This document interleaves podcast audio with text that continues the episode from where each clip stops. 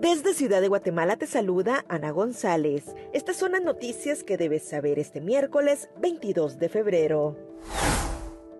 Destrucción y 44 muertos dejó torrencial lluvia en Sao Paulo, Brasil. En noticias nacionales, juez pesquisidor citó al diputado José Ubico señalado por narcotráfico. Condenan a tres años de prisión a Mario Castañeda, ex abogado del presidente del periódico, José Rubén Zamora. Freddy Salazar Flores se quedó sin candidatura por solicitud de extradición.